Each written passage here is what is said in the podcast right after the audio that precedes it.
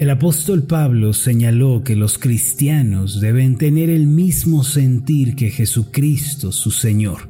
Este sentir se refiere a la motivación y al deseo que estuvieron presentes en Cristo.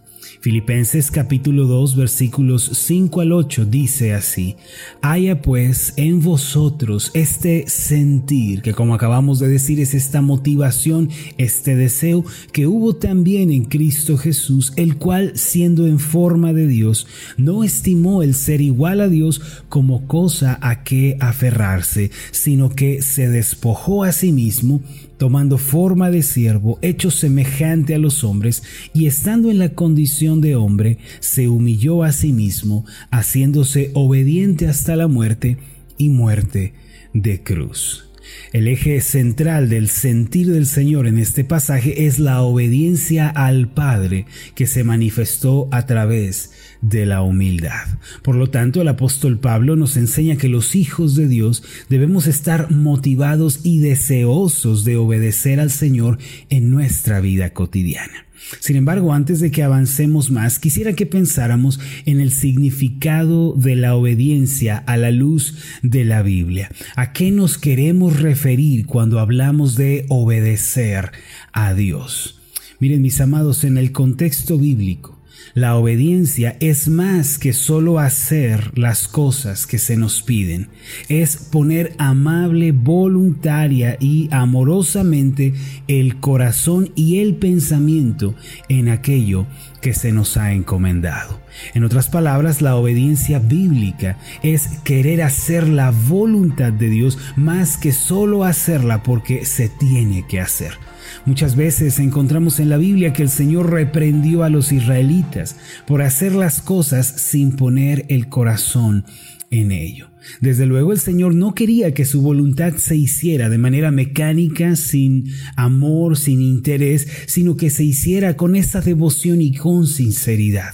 Por ejemplo, en Oseas capítulo 6, versículo 6 está escrito lo siguiente, porque misericordia quiero y no sacrificio, y conocimiento de Dios más que holocaustos. Dice el Señor, lo que yo quiero más que el sacrificio es que el corazón esté en ello. Por otra parte, en Isaías 29, versículo 13, encontramos escrito lo siguiente, dice pues el Señor, porque este pueblo se acerca a mí con su boca, es decir, solo con sus palabras, con, sus, con su manera de hablar, dicen que están cerca de mí, con sus labios me honra, hablan bien, dicen esto, dicen aquello, pero su corazón está lejos de mí.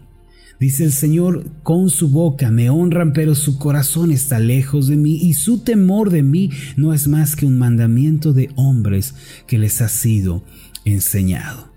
Fue por esta razón, mis amados, que el salmista llegó a confesar que lo que Dios quería era el corazón rendido y humilde ante Él.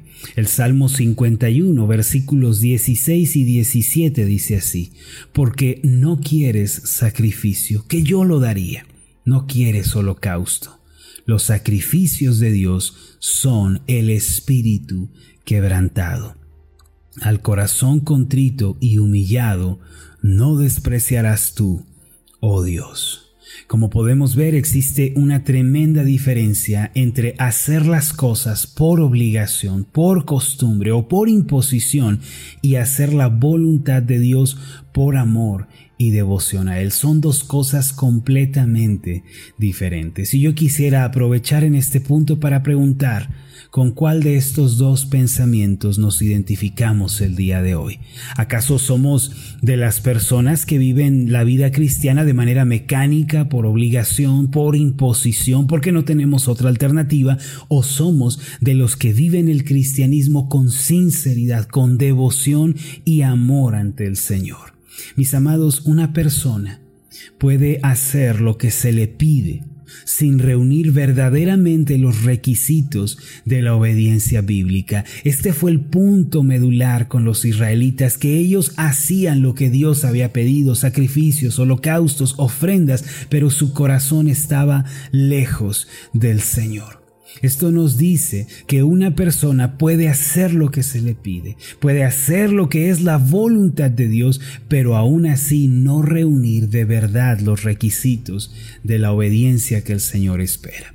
Por ejemplo, una persona que va al trabajo, vamos a pensar en alguien así, y se le pide hacer una actividad que ella detesta hacer y no tiene otra alternativa sino obedecer, porque de otra forma será despedida.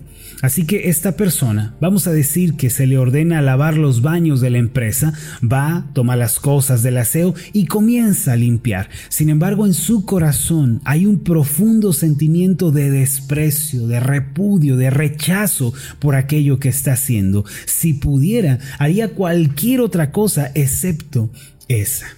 La obediencia a Dios, mis amados, en el contexto bíblico, es más que cumplir una instrucción, es desear, es estar motivado a hacer la voluntad de Dios con un corazón sincero y rendido ante Él. Una persona puede venir a la iglesia por obligación. De hecho, muchas personas lo hacen. Asisten el domingo solo para cumplir con un mero formalismo eh, o para no meterse en problemas con la esposa o con los padres. Ellos cantan alabanzas, oran, leen la Biblia en el tiempo del servicio, pero solo por costumbre. Sin embargo, este tipo de actitud no puede traer ninguna clase de bendición ni abre la puerta para los milagros. El día de hoy nosotros debemos reflexionar seriamente sobre la actitud de nuestro corazón.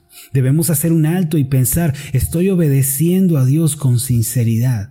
¿O acaso he caído en el formalismo? ¿Estoy obedeciendo a Dios por devoción o lo estoy haciendo porque no me queda otra alternativa?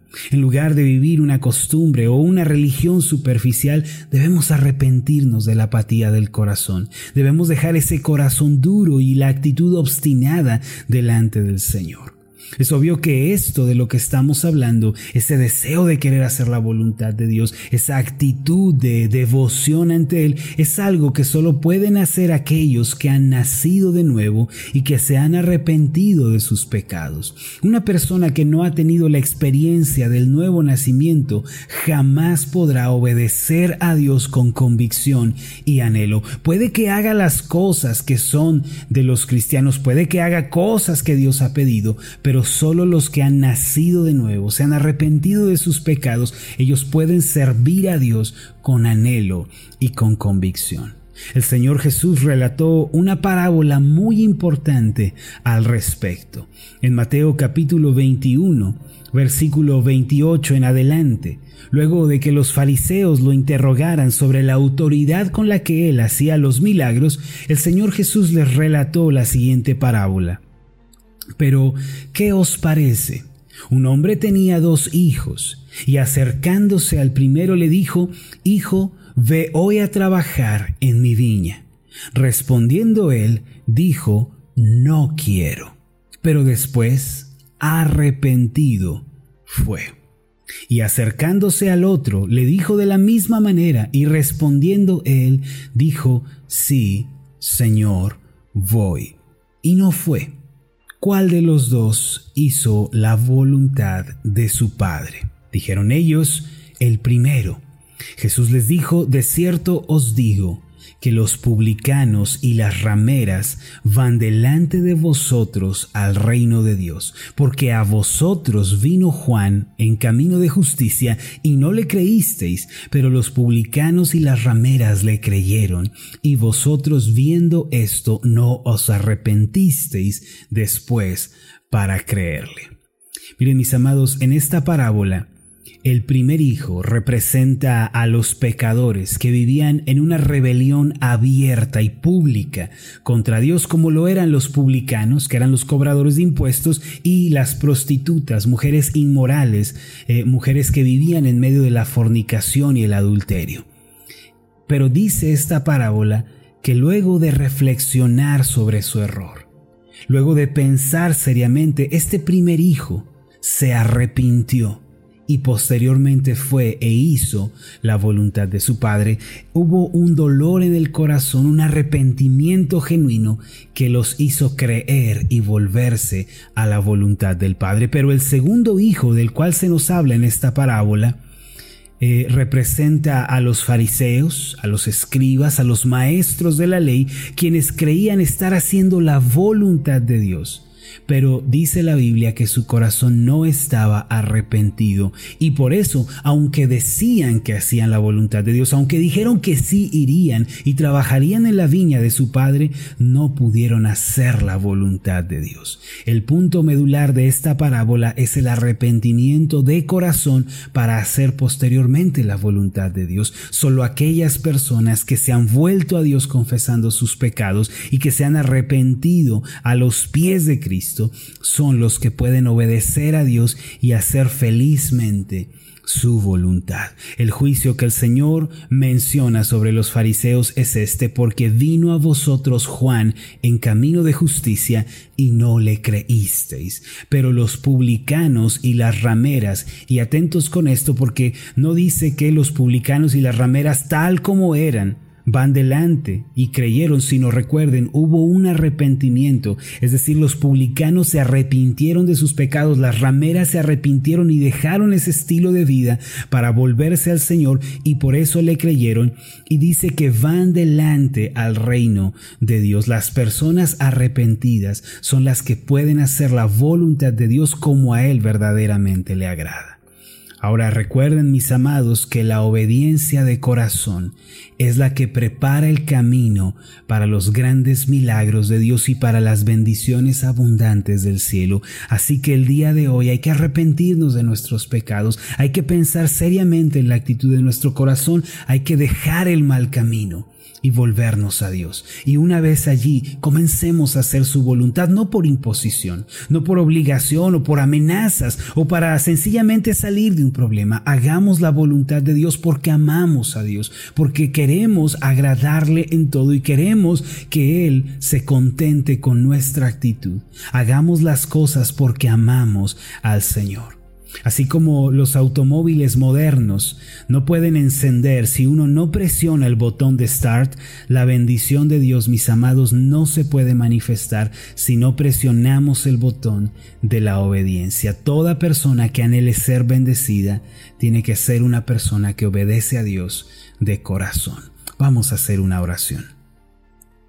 Padre Celestial, Gracias porque en tu palabra nos dejas ver que la obediencia es más que un acto externo, más que un ritual que se hace en el exterior y es una actitud del corazón. Ayúdanos a cada uno de nosotros a vivir con la obediencia que a ti te agrada, a ser las personas que te honran y que viven para ti. Señor, cambia nuestro corazón, que seamos como el Hijo que se arrepintió que se convirtió, que se dolió de su pecado y se volvió a ti de, de todo su corazón. Ayúdanos a ser esta clase de personas que viven vidas de arrepentimiento, mirándote solo a ti, Señor, y obedeciéndote, porque te amamos. En el nombre de Jesús pedimos esto. Amén y amén.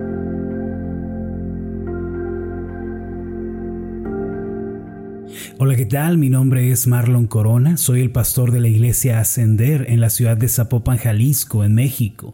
Le agradezco mucho por haberme seguido con esta meditación. Mi oración siempre es que usted sea prosperado en todas las cosas y goce de una buena salud, así como prospera en su alma. Lo invito a que ore por las meditaciones Ascender y le pregunte a Dios cómo puede usted ser de bendición para este ministerio. Las meditaciones Ascender son impulsadas y apoyadas por nuestros oyentes. Reciba un fuerte abrazo de mi parte. Que Dios le bendiga. Hasta la próxima.